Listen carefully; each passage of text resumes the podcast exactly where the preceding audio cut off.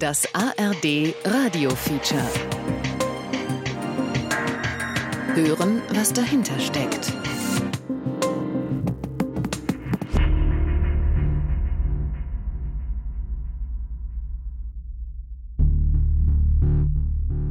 Diese Chemotherapie, die erste, war ohne Erfolg. Die zweite Chemotherapie war ebenfalls ohne Erfolg. Und die letzte Chemotherapie hat mich derart hingerafft, dass es mir wirklich todelend ging. Übelkeit, Erbrechen. Ich konnte ja nichts mehr essen. Bis heute ist das so, dass ich äh, nicht mehr essen kann. Egal was versucht wurde, eins nach dem anderen war einfach nur ein Misserfolg. Da hätte man sicherlich mal fragen können, Herr da es ja so und so mit Ihnen aussieht, was halten Sie für besser? Es gibt diese Möglichkeit, es gibt jene. Möchten Sie lieber noch ein paar qualitativ nebenwirkungsfreie Wochen genießen? Das wäre jetzt zum Beispiel hier das Ziel in dieser Palliativklinik. Dann wäre vielleicht Quälereien erspart geblieben. Alternativen zur Chemo gab es keine. Also ich meine, Onkologen hat es keine Alternativen gegeben. Gregor Harms war 57, als bei ihm Lungenkrebs in weit fortgeschrittenem Stadium entdeckt wurde.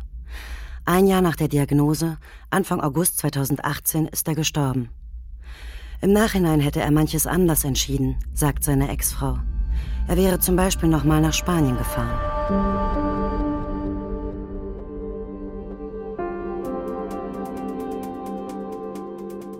Über Therapie am Lebensende.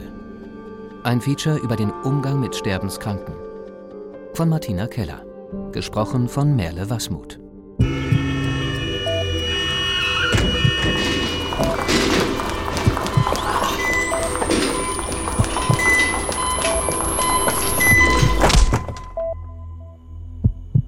Bettlägerige Heimbewohner ohne Aussicht auf Genesung werden gegen ihren Willen wiederbelebt und auf Intensivstationen eingeliefert. Schwerst Demenzkranke bekommen eine Magensonde, obwohl ihnen das vor allem Komplikationen einbringt.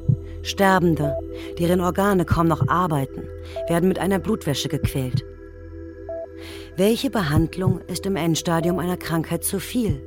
Und kann eine Patientenverfügung vor dem zu viel schützen? Ich habe recherchiert und Erschreckendes erfahren. Was mich persönlich oft ärgert, ist dieses Bild, dass die ganze Übertherapie aus einer, jetzt mal überspitzt gesagt, Unfähigkeit der Ärzte entsteht oder aus bösen Absichten, sondern meistens entsteht das ja tatsächlich entweder aus einer Unsicherheit heraus oder auch aus dem Bedürfnis, den Wünschen der Menschen noch ein Stück weit zu begegnen. Ich habe Beatmungs-WGs besucht, deren Bewohner dort oft nicht die Chance erhalten, wieder ohne Maschine zu atmen oder friedlich zu sterben. Ich habe Angehörige gesprochen, die bei Ärzten nicht mit ihrer Bitte durchdrangen, den geliebten Menschen nicht länger leiden zu lassen. Warum ist es so schwer, am Lebensende das Richtige zu tun? Häufig entstehen dann rückwirkend, dass man dann sagt, na ja, hat jetzt irgendwie nichts gebracht, das war ja völlig sinnlos aber in dem Moment im Vorhinein gab es eine kleine theoretische Chance. Und so entsteht häufig der Eindruck, dass so viel gemacht wird, was nicht sinnvoll ist. Karin Oechsle leitet den Bereich Palliativmedizin im Zentrum für Onkologie des Hamburger Universitätsklinikums Eppendorf. Wann ist es an der Zeit, eine Therapie tatsächlich abzubrechen? Diesen Punkt und diese Phase kennt man ja eben nicht genau. Niemand. Das Entscheidende ist, daran haben wir in der Onkologie 10, 15, 20 Jahre gerungen und wir sind damit noch nicht fertig zu sagen, wir wissen genau, wann der richtige Zeitpunkt ist. Bei Krebserkrankungen ist Übertherapie seit Jahren ein Thema.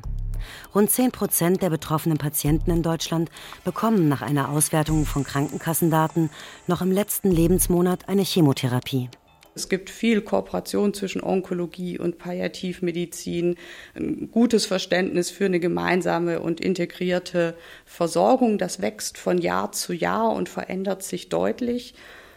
Dennoch gibt es natürlich immer wieder das Problem, dass man auch als Arzt unsicher ist, wann ist bei dem einzelnen Patient der richtige Moment, um Themen anzusprechen. Die entsprechenden äh, Maßnahmen haben die Ärzte von sich aus getroffen, ohne großartig Absprachen zu treffen mit mir. Bei Gregor Harms, der in Wirklichkeit anders heißt, ließen die Ärzte nichts unversucht. Als erstes verordneten sie ihm eine Immuntherapie, dann einen sogenannten Kinasehemmer, dann eine Chemotherapie, dann eine Bestrahlung, dann wieder eine Chemotherapie und noch eine Chemotherapie. Während des letzten Behandlungszyklus geriet Harms in einen lebensbedrohlichen Zustand. Der Patient war nicht mobil, er wurde liegend auf die Station gebracht, er beklagte Übelkeit, Erbrechen, Appetitlosigkeit, Bauchkrämpfe. Der Onkologe Andreas Lübbe leitet die Palliativstation der Karl-Hansen-Klinik in Bad Lippspringe. Dort wurde Harms wenige Wochen vor seinem Tod eingeliefert. Das Blutbild war erschreckend. Der Patient hatte zehn Tage bevor er zu uns kam eine Chemotherapie erhalten und wir sahen die Anzahl der weißen Blutkörperchen in sehr, sehr niedrigem Bereich. Auch die Anzahl der Blutplättchen war sehr niedrig. Mit anderen Worten, der Patient war hochgradig blutungsgefährdet und infektgefährdet. Alles als Folge der Chemotherapie. Da musste in meinen Augen der Arzt schon den Patienten darüber aufklären, dass er scheinbar jetzt mehr Schäden befürchten muss als Nutzen die Ex-Frau des Verstorbenen. Aber als Patient und Angehöriger kommt man nicht auf die Idee, dass da etwas falsch gemacht wird. Wie kann es passieren, dass Patienten so im Unklaren gelassen werden? Ich habe Karin Oechsle von Gregor Harms erzählt und sie nach ihrer Meinung zu dem Fall befragt. Die Onkologen sind natürlich mit der Erwartung konfrontiert, dass ein Patient zu ihnen kommt, weil er eine onkologische Behandlung, nämlich eine Chemotherapie zum Beispiel, möchte. Wir haben das nicht beurteilen können, weil das wurde ja jetzt nicht als ein außergewöhnlicher Zustand beschrieben, sondern als wenn das zu erwarten ist und das ist halt so und es geht jetzt weiter. Da denke ich, ist auch ganz wichtig, dass onkologische Patienten auch ihre Onkologen ansprechen und sagen, Mensch, neben der Behandlung der Krankheit gehen mir aber auch andere Themen noch durch den Kopf. Ich hätte da gerne einen zusätzlichen Ansprechpartner. Was gibt es da für Möglichkeiten? Die Situation mit der Erkrankung macht ja das erste Mal selber mit und die Angehörigen auch. Und insofern gibt es ja auch keine Erfahrung, mit der man selber auf die Ärzte mit Fragen entsprechend zugeht, sondern man glaubt ja, es wird schon richtig sein. Man kann ja jetzt nicht in Frage stellen, wie die Ärzte vorgehen. Warum sollte man das tun? Jeder hat ja seinen Beruf erlernt. In den letzten Jahren haben onkologische Fachgesellschaften Empfehlungen entwickelt, ab wann einem Krebspatienten keine Chemotherapie mehr angeboten werden sollte. Die Ärzte können sich an einer Vielzahl von Kriterien orientieren. Warum gehören Krankengeschichten wie die von Gregor Harms für den Palliativmediziner Andreas Lübbe trotzdem zum Alltag? Er hat für diese Sendung Patientenakten der zurückliegenden Wochen gesichtet und gleich ein halbes Dutzend Beispiele gefunden, die ihm zu denken geben. Wie der Fall eines knapp 80-jährigen Patienten mit Nierenkrebs. Der Patient ist äh, operiert worden, hatte also praktisch nur noch eine Niere und insofern eine eingeschränkte Nierenfunktion, kann man sagen. Er entwickelte dann ein akutes Nierenversagen im Rahmen einer Entzündungsreaktionen im Körper. Und statt dass man jetzt diesen Patienten, der im gesamten Körper Metastasen hatte und ein chronisches Nierenversagen schon mit sich brachte, statt ihn nun sterben zu lassen, entschied man sich zu einer Dialysetherapie. Und wir stellten dann doch die Indikation, diese Dialysetherapie einzustellen. Die Dialyse dauert mehrere Stunden, schlaucht den Patienten, die Maßnahme suggeriert zudem, es werde immer so weitergehen. Schon einen Tag nachdem der Patient auf die Palliativstation kam, war er nicht mehr ansprechbar. Eine Chance, sich zu verabschieden, hatte er nicht. Bis Lübbe seine Angehörigen überzeugen konnte, dass eine Blutwäsche keinen Sinn macht, wurde der Mann gut ein halbes Dutzend Mal dialysiert. Dann starb er. Es sind sicherlich verschiedene Gründe, die zu solchen Fehlentscheidungen führen. Auf der einen Seite möglicherweise die Anspruchshaltung von Patienten und der Wunsch und Wille, unter allen Umständen behandelt zu werden. Dann kommt aber sicher auch hinzu das Unwissen oder die Unkenntnis der Lebenszeitprognose auf Seiten der Ärzte. Da gibt es Untersuchungen zu, dass man äh, durchaus als erfahrener Facharzt oder als Hausarzt um den Faktor 4 daneben liegt. Das ist natürlich ein riesengroßer Unterschied hinsichtlich dessen, was ich einem Patienten noch an Behandlung und Untersuchung zumute, wenn es nur noch wenige Wochen und nicht noch Monate an Lebenszeit sind. Die, äh, die, Onkologen haben ihn hier auf seinem Handy angerufen, er müsse doch jetzt die vierte Chemo machen. Die Ex-Frau des Lungenkrebspatienten Gregor Harms. Die hatten meines Erachtens keine Kenntnis, dass er liegt und dass er die Chemo gar nicht durchführen kann und auch nicht möchte. Also die hatten erwartet, dass er sich nun zu diesem nächsten vierten Termin auch einstellt und die wahrnimmt. Gregor Harms hat mir kurz vor seinem Tod seine Geschichte erzählt, wollte aber nicht, dass ich seinen behandelnden Onkologen zu den Gründen der Therapieentscheidungen befrage. Eine konfliktreiche Auseinandersetzung wäre wohl über seine Kräfte gegangen. Eines aber konnte ich recherchieren. Sein Onkologe hat im Jahr 2015 mehr als 10.000 Euro von Pharmafirmen erhalten. So die Datenbank Euros für Ärzte des gemeinnützigen Recherchezentrums Korrektiv. Sind auch finanzielle Motive ein Grund für die Übertherapie am Lebensende? Im Krankenhaus ist es, glaube ich, so, dass teilweise Ärzte überschätzen, was diese medikamentösen Therapien am Lebensende leisten können.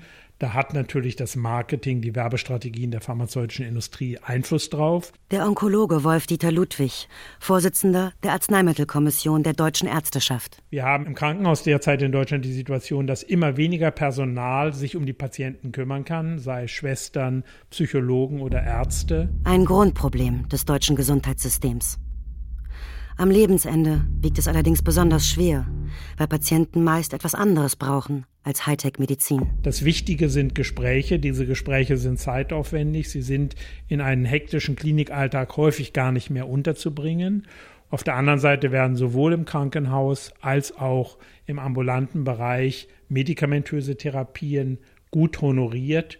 Und das ist natürlich eine Gefahr, dass man dann medikamentöse Therapien einsetzt, mit denen man eindeutig mehr Geld verdienen kann. Ludwig selbst legt großen Wert auf Kommunikation. Bis 2017 war er Chefarzt am Helios Klinikum Berlin-Buch. Langjährige Patienten betreut er weiterhin in einer ambulanten Sprechstunde. Ich habe meine größten Erfolgserlebnisse immer dann erlebt, wenn ich solche Gespräche geführt habe, der Patient sich zusammen mit mir gegen eine weitere Therapie ausgesprochen hat, die letzten Wochen ganz intensiv entweder auf einer Palliativstation oder sogar zu Hause verbringen konnte und in dieser Zeit mit seiner Familie wichtige Gespräche geführt hat. Die Qualität unter der Behandlung der Chemo war keine mehr, auch keine Lebensqualität. Es ist ja ein Hin- und Herwandern zwischen Krankenhaus, Rausschmiss, wieder einliefern, weil es schlecht ist, weil er selber nicht mehr in der Lage ist, sich zu versorgen. Also es ist wie eine Drehtür. Und das war dem Gesundheitsprozess auch abträglich. Es gibt mehrere Untersuchungen, die ganz eindeutig gezeigt haben, dass eine Chemotherapie in den letzten Wochen vor dem Tod mehr schadet als nutzt. Nicht nur die Nebenwirkungen, unter denen die Patienten natürlich sehr leiden in dieser Phase, werden durch diese Chemotherapie ausgelöst, sondern es kommt auch häufig dazu, dass dann diese Patienten, weil man ihnen auch noch eine Chemotherapie gegeben hat, fälschlicherweise auf der Intensivstation landen, dort möglicherweise sogar wiederbelebt werden oder eine Beatmung bekommen. Alles Dinge, die man mit Patienten mit Krebserkrankungen im Endstadium nicht machen sollte. Was treibt die Ärzte? Ökonomischer Druck ihrer Klinikabteilung? Angst, sich einzugestehen, dass ein Patient nicht mehr zu retten ist? Der Wunsch, dem Kranken eine letzte, wenn auch noch so kleine Chance zu eröffnen? Die Hoffnung aufzugeben fällt schwer, Ärzten wie Patienten. Zumal in den vergangenen Jahren eine Vielzahl neuartiger Medikamente auf den Markt gekommen ist, die den Kampf gegen den Krebs angeblich revolutioniert haben.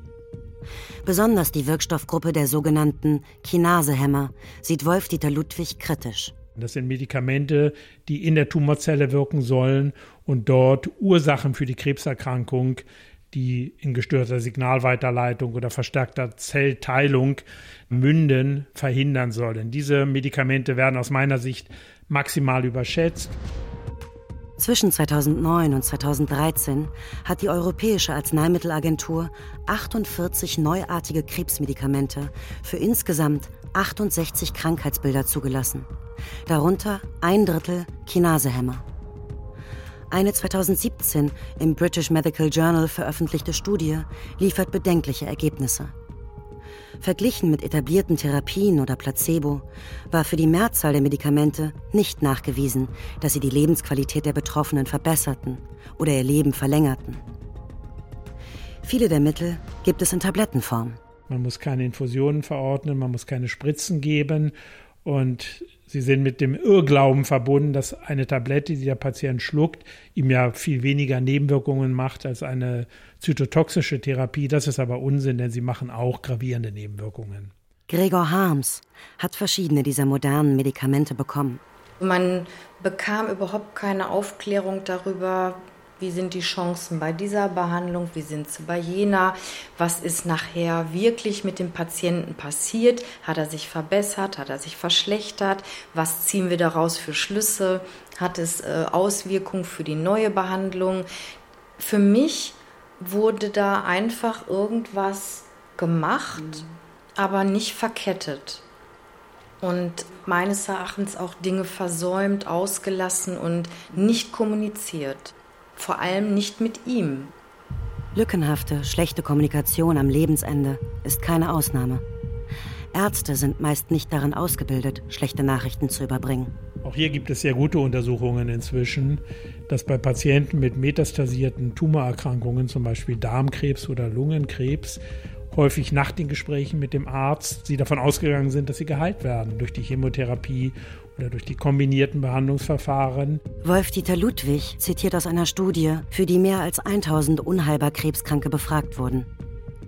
Publiziert wurde sie 2012 im New England Journal of Medicine. 70 bis 80 Prozent dachten nach diesem Gespräch, die Maßnahmen, die jetzt ergriffen werden, führen zur Heilung der Erkrankung. Das zeigt, dass diese Gespräche offensichtlich nicht richtig geführt wurden und dass wir in dieser Situation ehrlicher sein müssen und in dieser Situation auch ganz klar sagen, wir können vielleicht das Leben um einige Monate verlängern, aber eine Heilung ist in dieser Situation nicht mehr möglich.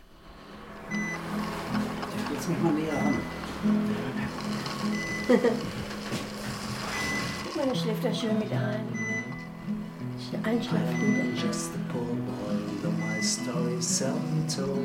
Gregor Harms hätte die belastenden Therapien vielleicht abgelehnt, wenn man ihn richtig informiert hätte. Zumindest hätte er seine Wahl aufgeklärt treffen können.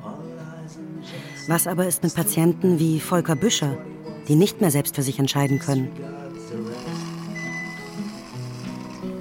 Wegen eines Magendurchbruchs war der 54-Jährige Anfang 2018 mehrfach operiert worden. Bei einem Herzstillstand bekam sein Gehirn mehrere Minuten keinen Sauerstoff. Seither liegt er im Wachkoma.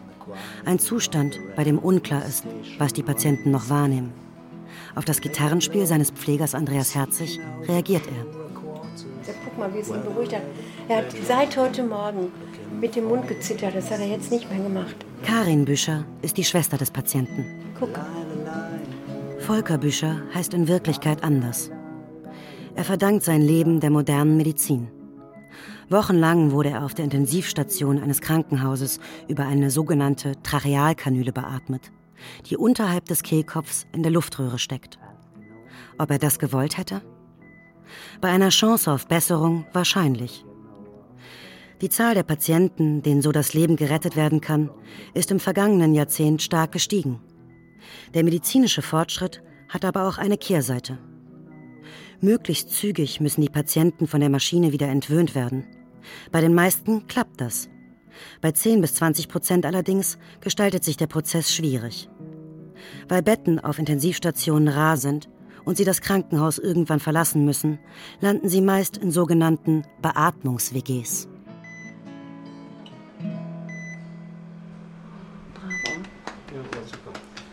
schön, echt schön, Andreas. Diese Beatmungs-WGs, äh, das sind äh, ganz äh, merkwürdige Konstrukte. Andreas Herzig ist Fachpfleger für Anästhesie und Intensivmedizin. Weil die Patienten werden äh, versorgt durch einen ambulanten Pflegedienst, ne? aber in einer Immobilie des ambulanten Pflegedienstes. Ne? Seit einem Urteil des Bundessozialgerichts sind die Krankenkassen verpflichtet, die Kosten für Beatmungs-WGs zu tragen. Zur Jahrtausendwende gab es in Deutschland kaum welche. Mittlerweile sind es mehr als 1000. Neben kleineren Firmen, teils von Pflegekräften gegründet, dominieren große Player den Markt. Sie heißen Deutsche Fachpflege oder Bonitas und betreiben teils Dutzende von Intensivwohngruppen. Die Zahl der Bewohner ist von 500 im Jahr 2003 auf rund 40.000 im Jahr 2017 gestiegen. Im Krankenhaus wird entschieden, ähm, das ist jemand für eine außerklinische Beatmung, also eine ärztliche Indikationsstellung, vielleicht von jemandem, der gar nicht weiß, was das bedeutet, äh, der vielleicht gar nicht weiß, dass ein Patient vielleicht doch noch von der Beatmung entwöhnt werden kann, weil sich seine Muskelschwäche bessert, weil man seine Schluckstörung behandelt. Simone Rousseau ist noch bis Juni 2019 Präsidentin der Deutschen Interdisziplinären Gesellschaft für außerklinische Beatmung. Dieser Mensch geht in die außerklinische Beatmung, äh, die Pflege dort äh, denkt sich, der Arzt hat die Indikation gestellt, das wird schon seine Richtigkeit haben, möchte gute Pflege machen äh, und der Patient wird gepflegt und gepflegt und gepflegt. Vielleicht hätte er Entwöhnungspotenzial und müsste dort gar nicht leben. Sogenannte Weaning-Zentren von Lungenkliniken sind darauf spezialisiert, Patienten von der Beatmung zu entwöhnen. Ihre Daten zeigen, zwei Drittel derjenigen, die auf einer Akutintensivstation von der Trachealkanüle nicht weggekommen sind, schaffen es dort doch noch. 15 Prozent sterben, palliativmedizinisch begleitet. Nur ein kleiner Teil bleibt dauerhaft auf die Kanüle angewiesen. Das Problem ist nur, Akutintensivstationen überweisen ihre über lange Zeit beatmeten Patienten eher selten an Entwöhnungszentren, sondern häufig direkt in Beatmungs-WGs. So ist es auch Volker Büscher ergangen. Dabei hatte er zwischenzeitlich schon drei Wochen wieder selbstständig geatmet. Als ich einen Brief geschrieben habe ans Krankenhaus. Was soll er in einer Beatmungs-WG? Er atmet ja selber. Da haben die ihn sofort wieder ans Beatmungsgerät angeschlossen. Karin Büscher, die Schwester des Patienten, ist auch seine Betreuerin.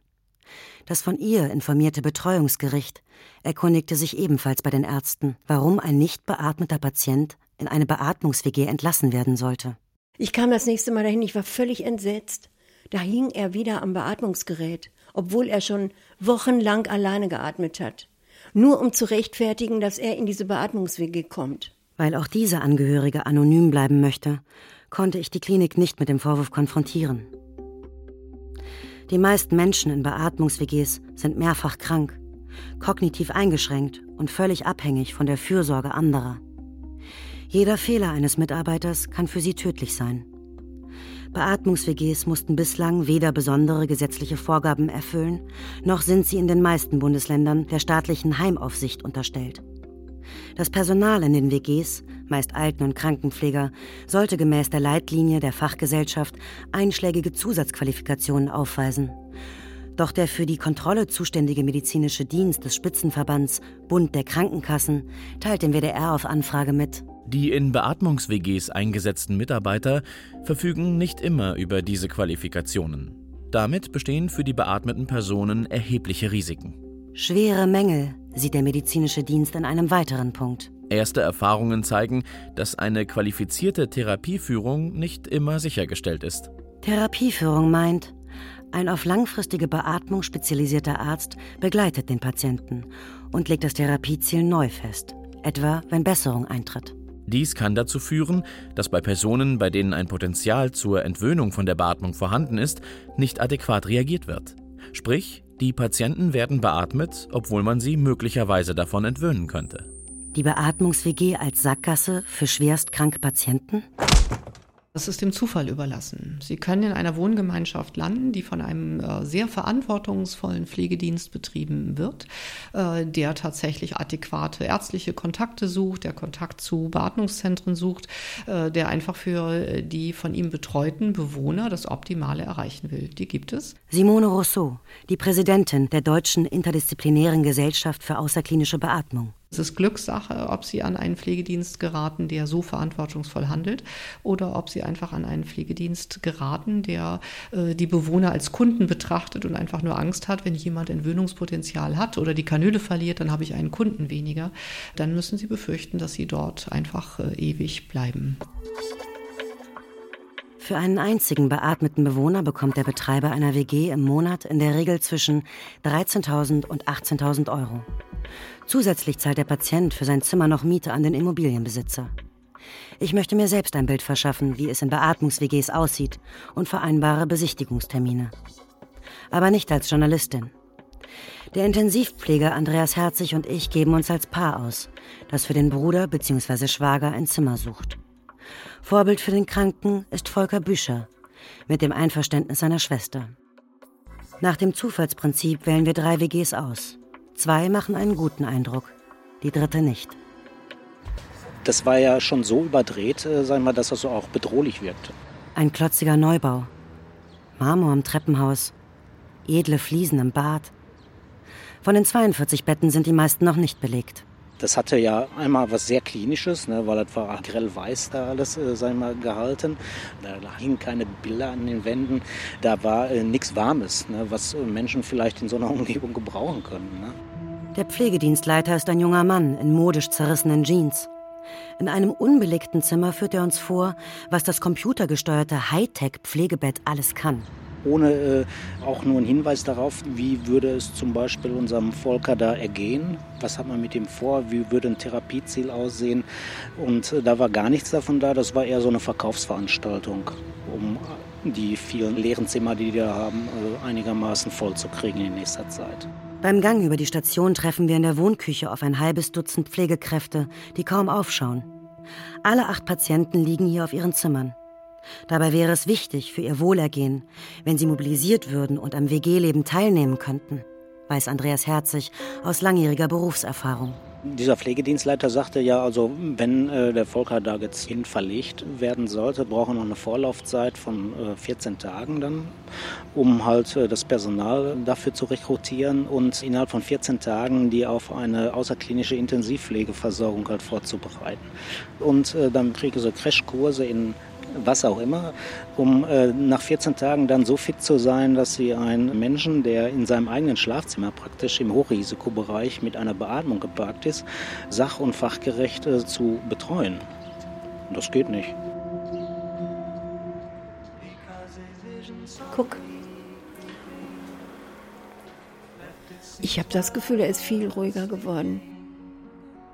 Volker Büscher verbrachte nur kurze Zeit in der Beatmungs-WG, in die ihn die Klinik überwiesen hatte. Noch in der WG hatte sein Palliativarzt angeordnet, die Beatmung zu beenden, weil er sie nicht braucht. Mit Hilfe von Andreas Herzig ist es Büschers Schwester gelungen, ihn nach Hause zu holen. Dort versorgt ihn ein eigenes Pflegeteam. Er kann seine Musik hören. Also die Pfleger machen ihm im Fernseher an die Musik, also seine vertraute Umgebung. Sein Sohn ist hier, ich bin hier. Das merkt er schon. Volker Büscher hat zwar noch die Trachealkanüle, weil die nur im Krankenhaus entfernt werden kann. Dennoch hat seine Schwester Veränderungen an ihm beobachtet. Er fixiert mich, er drückt mir die Hand manchmal, er zieht die Schulter hoch, da ist noch was. Zum Alltag von Volker Büscher gehört aber auch dies. Wenn die Pflegekräfte Schleim aus seinen Bronchien absaugen müssen, verzieht er das Gesicht. Mitunter zittert er und hat Krämpfe. Und er wird über eine Magensonde künstlich ernährt. Das wird er so nicht wollen. Wir wissen ja, dass er solche Sachen geäußert hat. Früher. So möchte er nicht leben. Er hat zwar keine Patientenverfügung gemacht, aber es war für ihn klar, dass das nicht das Leben ist, was er wollen würde. So an Strippen hängen und äh, am Leben erhalten bleiben. Karin Büscher weiß noch nicht, wie es jetzt weitergehen soll. Wenn ihr Bruder so nicht leben wollte, wäre es dann richtig, ihn sterben zu lassen, indem man die künstliche Ernährung beendet? Oder sind die Phasen, in denen er sich entspannt, Musik auf seine Weise genießt, Ausdruck seines noch vorhandenen Lebenswillens? Schwierige Entscheidungen stehen an.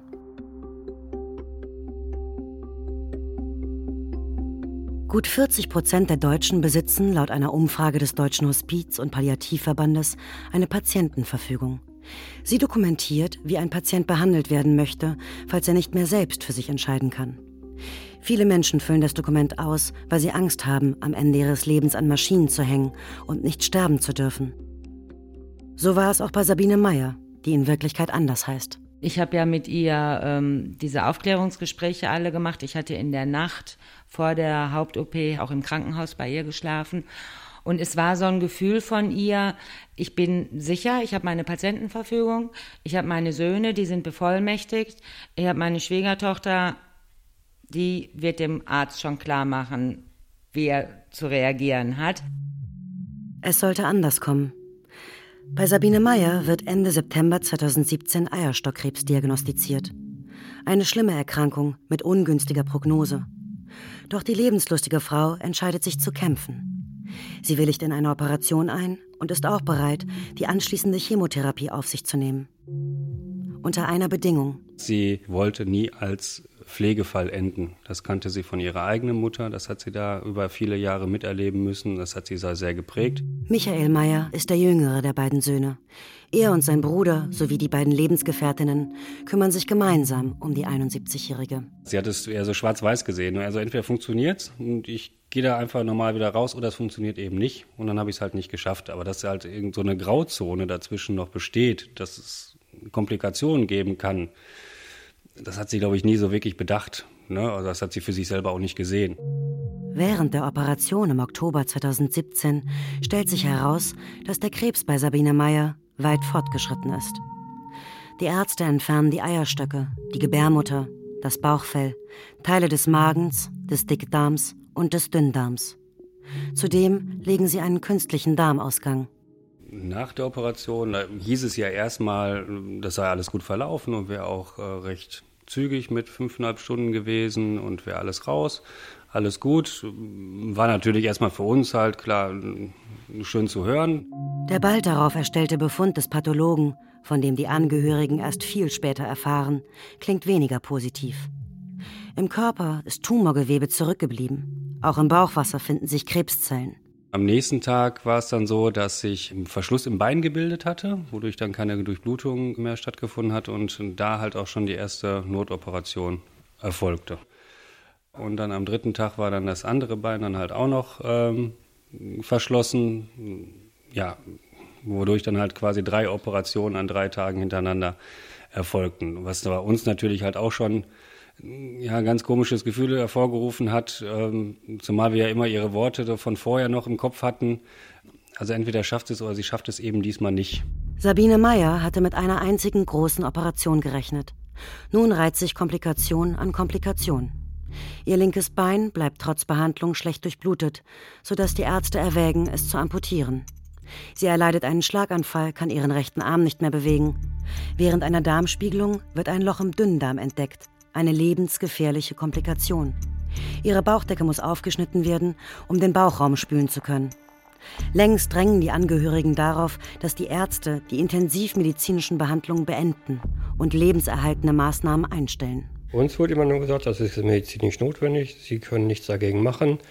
Patientenverfügung hin oder her. Das, was wir immer wieder versucht haben, ist denen halt auch zu vermitteln, wie es auf der anderen Seite aussieht, was der Wunsch unserer Mutter war. Dass es nicht darum geht, was die Medizin vielleicht alles kann oder alles möglich macht, sondern es darum geht, was sie wollte. Die Patientin selbst kann sich nicht mehr äußern. Sie wird über einen Tubus im Mund beatmet, steht unter Medikamenten, wird künstlich ernährt. Wie viel sie wahrnimmt, ist ungewiss. In einer solchen Situation könnte die Patientenverfügung helfen. Rechtlich bindend ist sie allerdings nur, wenn sie sich auf eine konkrete Behandlungssituation bezieht und ärztliche Maßnahmen eindeutig benennt. Dies hat der Bundesgerichtshof 2016 so entschieden. Andernfalls müssen Angehörige und Ärzte auf Basis des mutmaßlichen Willens des Patienten handeln. Im Fall Meyer ist das Verhältnis zwischen Familie und Behandlern jedoch zerrüttet.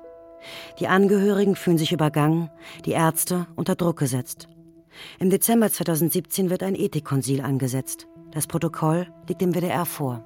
Wir hatten dieses Gespräch ähm, aufgrund eines Schreibens von uns, von unserem derzeitigen Rechtsanwalt, mit dem Hintergrund, dass wir gerne das Behandlungsziel quasi abgeändert haben möchten. Darin stand halt konkret zum Beispiel, dass wir nicht mehr möchten, dass Blutkonserven angehangen werden, dass die künstliche Ernährung nicht mit uns abgesprochen war und diese einzustellen wäre und auch, ähm, dass mit der künstlichen Beatmung aufgehört wird. Das Ethikkonsil löst den Konflikt nicht. Die Patientin habe nur für den Fall, dass sie im Sterben liege, lebensverlängernde Maßnahmen abgelehnt, lautet die Position der Ärzte. Sabine Meyer liege aber nicht im Sterben. Vielmehr sei ihr Zustand seit Wochen stabil. Sie werde voraussichtlich noch Monate leben. Die Patientin arbeite im Rahmen ihrer Möglichkeiten bei der Physiotherapie mit, wehre sich auch nicht gegen die künstliche Ernährung. Die Forderung der Angehörigen, der Patientenuntergabe von Morphium sofort den Tubus zu entfernen, betrachtet das Behandlerteam laut Protokoll als Aufforderung zu aktiver Sterbehilfe. Der Klinikleiter sei emotional geworden sagt Michael Mayer. Hat das alles abgewehrt und ähm, hatte dann irgendwann auch nochmal dann zu uns gesagt, wie stellen Sie sich das denn jetzt vor? Dann ähm, stellen wir die Beatmungsmaschine ab, dann darf ich Sie dann herzlich dann ähm, einladen, wie Sie Ihre Mutter beim Ersticken zugucken können. Wo es dann halt auch für uns irgendwann mal zu viel war. Das Vorgehen aus palliativmedizinischer Sicht bei der Familie wäre doch das gewesen, dass man sich zusammengesetzt hätte, geguckt hätte, wie sehen denn die realistischen weiteren Erfolgsaussichten jeglicher Therapie aus. Der Palliativmediziner Matthias Töns aus Witten begleitet die Angehörigen während der Leidenszeit von Sabine Meyer. Man hätte ehrlich sagen müssen, dass sie nur noch eine kurze Lebenszeit hat, die sie bei schwerster Pflegebedürftigkeit verbringen muss. Und wenn die Familie dann gesagt hätte, das hätte unsere Mutter so nie gewollt, und so war es ja tatsächlich, dann hätte man als Arzt diese Beatmung einfach unter guter Abschirmung des Leidenszustandes beenden müssen. Das macht man letztlich, wenn es ganz schlimm ist, unter Vollnarkose. Ärzte tun sich schwer, eine einmal begonnene Maßnahme zu beenden. Statt den Tubus zu entfernen, schlagen sie vor, Sabine Meyer eine Trachealkanüle einzusetzen. In ihrer Logik ist das richtig. Denn Patienten ertragen einen Tubus nur, wenn sie sediert sind. Und liegt der Tubus längere Zeit, kann er den Kehlkopf schädigen. Die Kanüle unterhalb des Kehlkopfs in der Luftröhre ist die schonendere Methode der Beatmung. Das können im Prinzip auch die Angehörigen nachvollziehen. Dennoch eskaliert die Auseinandersetzung weiter. Nur war es für uns so der letzte Punkt, wo die Ärzte uns wirklich gefragt haben, und mit uns reden mussten. Söhne und Klinik rufen das Betreuungsgericht an, das im Konfliktfall entscheidet, ob eine Maßnahme dem mutmaßlichen Willen des Patienten entspricht. Das Gericht schließt sich der Sicht der Ärzte an. Schließlich stimmen Mitte Januar 2018 auch die Söhne der Trachealkanüle zu. Sie hoffen, ihre Mutter danach aus der Klinik holen und in eine Beatmungs-WG bringen zu können. Doch dazu kommt es nicht mehr. Anfang Februar 2018 wird die Familie benachrichtigt, dass es mit der Patientin zu Ende gehe. Die Angehörigen versammeln sich am Krankenbett. Uns fiel dann noch dazu auf, dass sie ja immer noch weiter beatmet wird, was uns in dem Moment, wenn uns gesagt wird, okay, sie wird versterben, kurzum, wirklich als völlig unnötig und unwürdig irgendwo aufgestoßen ist. Im Februar 2018 stirbt Sabine Meyer. Nach insgesamt vier Monaten auf der Intensivstation. Spätestens ab dem Zeitpunkt, als sich die schweren Komplikationen, der schwere Schlaganfall, die Durchblutungsstörung des Beines einstellten und eine Unheilbarkeit ohnehin gegeben war, spätestens da hätte man das Therapieziel wechseln müssen, weil man ja um den Willen der Patientin ganz klar wusste. Und das hat man eben über 95 lange Beatmungstage nicht getan. Und das ist nicht richtig. Der Palliativmediziner Matthias Töns hat den Fall der Patientin nach ihrem Tod begutachtet im Auftrag des Anwalts der Familie. Die langfristige Beatmung ist das, was den Kliniken am meisten vergütet wird. Ob ein Patient vier, acht oder zehnmal operiert wird, das macht sich hinterher beim Geld nicht bemerkbar. Aber wenn jemand 24 Stunden oder 255 Stunden oder wie bei dieser Patientin über 1799 Stunden beatmet wird, dann macht sich das eben bei dieser Patientin mit 204.000 Euro bemerkbar. Welchen Betrag die Klinik im Fall Sabine Meyer tatsächlich abgerechnet hat, ist nicht bekannt. Aber Summen in dieser Größenordnung ergeben sich, wenn man die maximale Fallpauschale für mehr als 1799 Stunden Beatmung zugrunde legt. Töns ist Autor des Buchs Patient ohne Verfügung. Er prangert Übertherapie am Lebensende an und die Missachtung des Patientenwillens. Es ist schwierig, sich gegen extrem schlechte Medizin zu wehren. Denn die Familie hat ja einfach sehr viel richtig gemacht. Die hatten taffe Vorsorgebevollmächtigte. Die Patientin hatte eine Patientenverfügung. Die hat vorher ihren Willen relativ klar geäußert, die hatte eine Familie, die sich rührig um sie kümmerte und trotzdem sind die nicht durchgedrungen. Es war ja so, dass sie sich sogar ans Gericht gewandt haben. Also das Recht hilft einem da relativ wenig. Hier in diesem Fall hilft leider nur das korrigierende Recht, dass man eben versucht, über Schmerzensgeldansprüche oder gar über Strafanzeigen so ein Fehlverhalten zu korrigieren. Die Familie hat die Klinik auf Zahlung von Schmerzensgeld verklagt. Das Verfahren ist im Februar 2019 noch nicht abgeschlossen. Da die Familie anonym bleiben möchte, durfte ich die Ärzte nicht mit den Vorwürfen konfrontieren.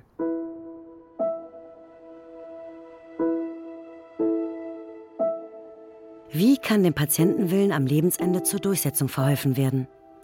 2015 hat der Gesetzgeber eine noch wenig beachtete, aber womöglich weitreichende Regelung in Kraft gesetzt. Sie betrifft vorerst nur Heimbewohner, doch sie könnte ausgeweitet werden.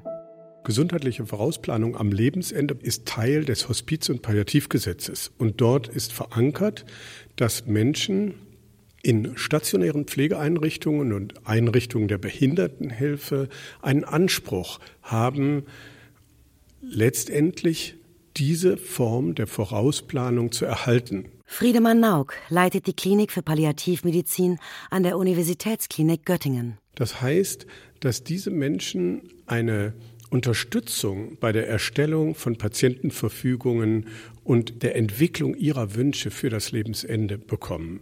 Und diese Unterstützung soll durch Gesprächsbegleiter, der Gesetzgeber spricht von Beraterinnen und Beratern, letztendlich umgesetzt werden. Das Konzept stammt aus den USA.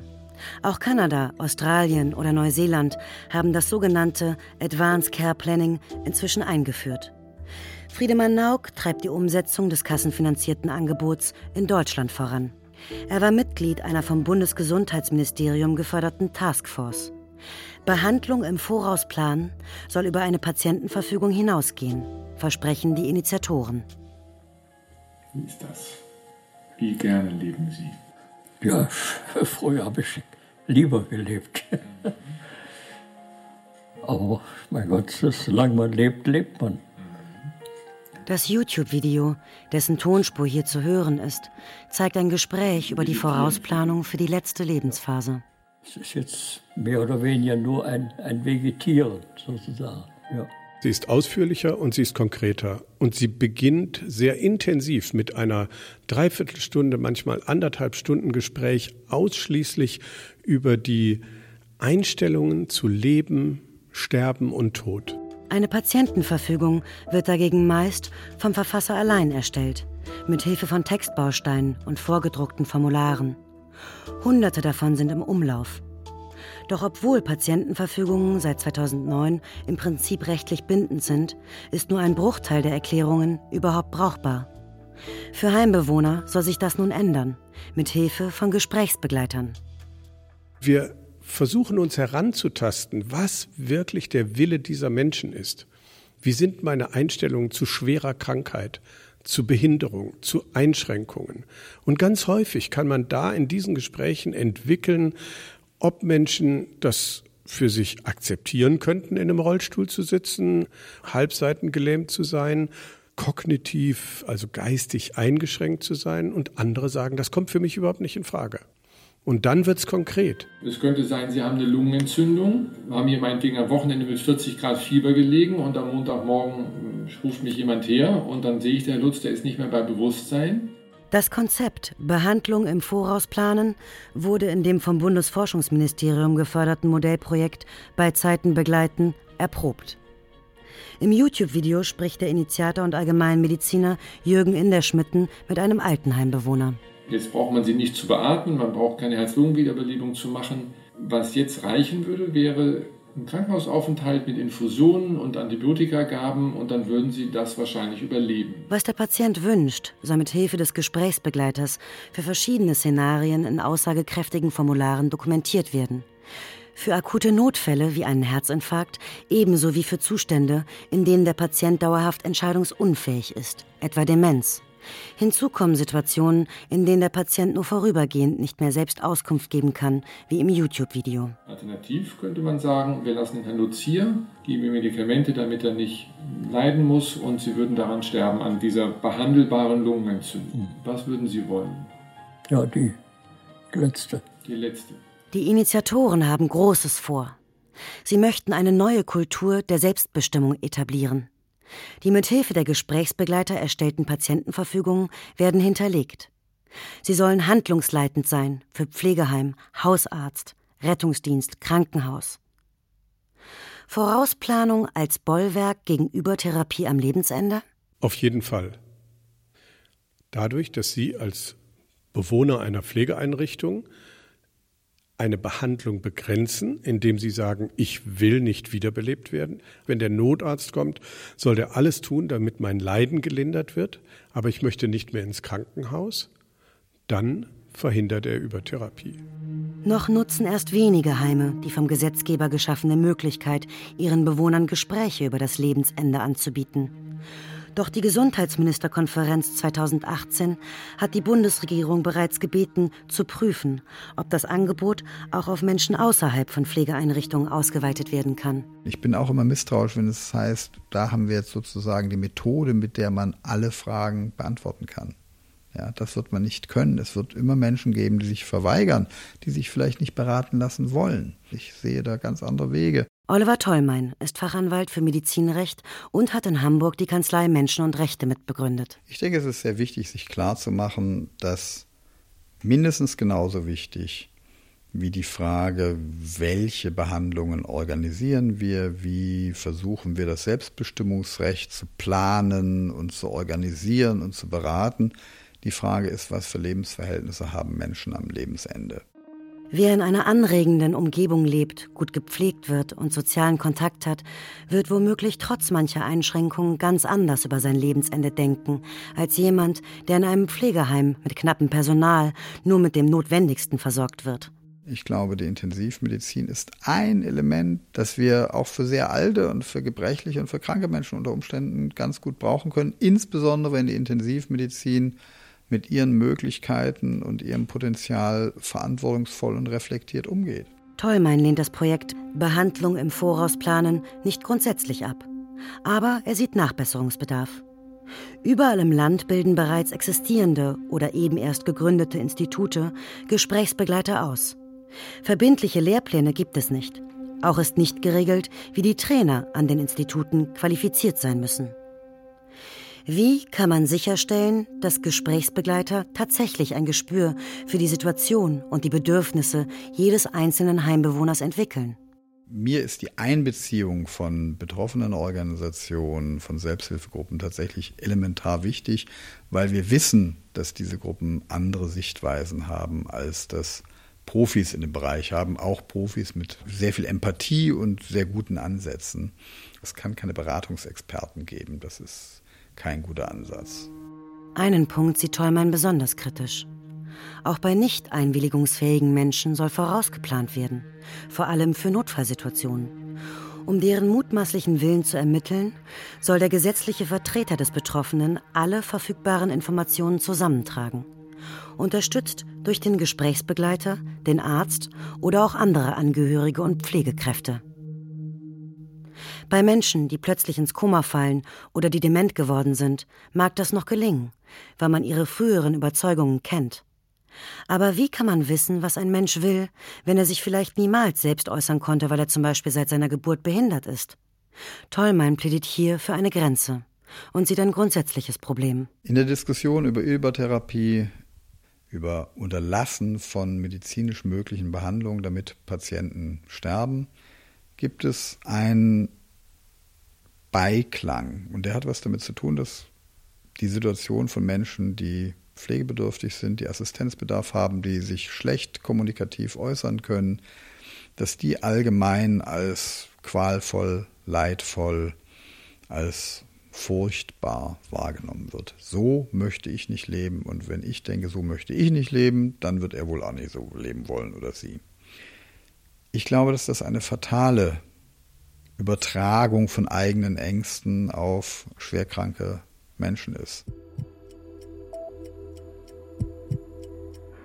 Menschen am Lebensende und ihre Angehörigen müssen oft schwierige Entscheidungen treffen. Patentrezepte dafür gibt es nicht. Was ihnen hilft, sind Zuwendung, Zeit, gute Information und gute Medizin. Sie brauchen Ärzte, die um ein Leben kämpfen, aber auch um Grenzen wissen. Und Ärzte, die helfen, wenn Heilung nicht mehr möglich ist. In der Palliativmedizin gehört es längst zum Alltag, mit den Patienten gemeinsam das Ende zu planen. Für umgrenzte, in naher Zukunft erwartbare Situationen. Ja, ist schon schmerzhaft. Mhm. Also ich wollte dich ja nicht operieren lassen. Nö. Und der ist dann halt so. Auf der Palliativstation der Karl-Hansen-Klinik in Bad Lippspringe macht Chefarzt Andreas Löbe Visite bei einer 96-jährigen Patientin. Wegen ihres Unterlippenkarzinoms kann sie nur mühsam sprechen. Also durch diese Tabletten, die ich hier bekommen habe, dann komme ich eigentlich ganz gut zurecht. Ja, das freut uns sehr. Das ist ja auch Sinn ja, des Aufenthaltes. Das war meine Sache, dass ich hier zugestimmt habe. Ja, das stimmt. Und zuerst kam ich wieder in das Krankenhaus. Das hat mich natürlich ein bisschen gestört. Ja. Da hat sich geschimpft auf die Caritas-Schwester. Die Patientin hat unterhalb ihres Kiefers zwei Tischtennisballgroße Metastasen. Ihre Lippe ist vom Tumor entstellt und schorfig. Immer wieder kommt es zu kleineren Blutungen. Deswegen war sie im Krankenhaus und wurde von dort hierher überwiesen. Nun darf sie wieder nach Hause. Die Patientin geht nicht unvorbereitet. Die Palliativmediziner haben in Absprache mit ihr und ihrer Nichte Vorsorge getroffen für den Fall, dass der Tumor ein größeres Gefäß angreift und es zu einer lebensbedrohlichen Blutung kommt. Wir haben jetzt einen Notfallplan erstellt, einmal was die Blutstillung betrifft, dann aber was den Sterbeprozess angeht und haben dort einmal Morphin aufgeschrieben, was man in regelmäßigen Abständen gibt, wenn eine solche Blutung einsetzen sollte, und zugleich ein Beruhigungsmittel, das ebenfalls in Intervallen verabreicht wird, um diesen Bewusstseinszustand zu reduzieren.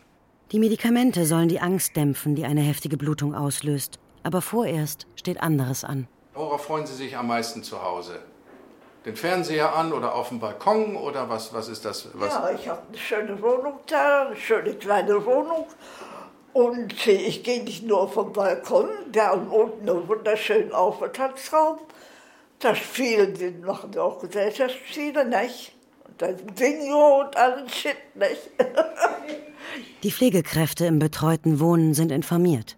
Und die Patientin muss keine Sorge haben, dass ein Notarzt sie auf die Intensivstation eines Krankenhauses einweisen lässt. Sie darf in gewohnter Umgebung gut versorgt sterben, wie sie es sich gewünscht und verfügt hat.